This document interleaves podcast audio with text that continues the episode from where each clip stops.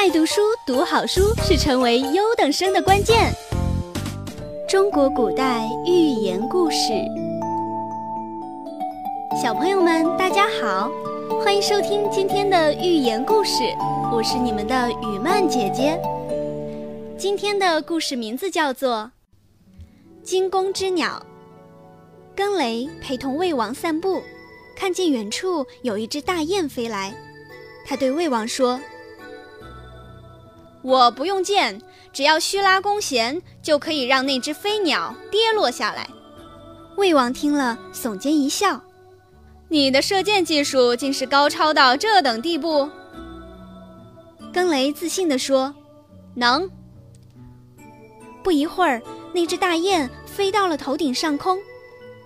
只见更雷拉弓扣弦，随着“嘣”的一声弦响，只见大雁先是向高处。猛地一窜，随后在空中无力地扑打了几下，便一头栽落下来。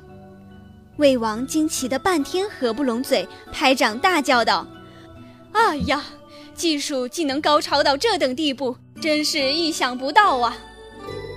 更雷说：“不是我的箭术高超，而是因为这只大雁身有隐伤。”魏王听了更奇怪了：“大雁远在天边。”你怎么会知道它有隐伤呢？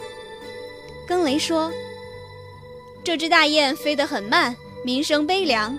根据我的经验，飞得慢是因为它体内有伤，鸣声悲是因为它长久失群。这只孤雁创伤未愈，惊魂不定，所以一听见尖利的弓弦响声，便惊逃高飞。由于急拍双翅，用力过猛。”引起旧伤迸裂，才跌落下来的。小朋友们听懂了吗？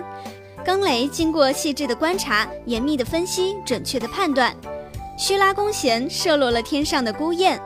这种观察、分析、判断能力，只有通过长期刻苦的学习和实践才能够培养出来。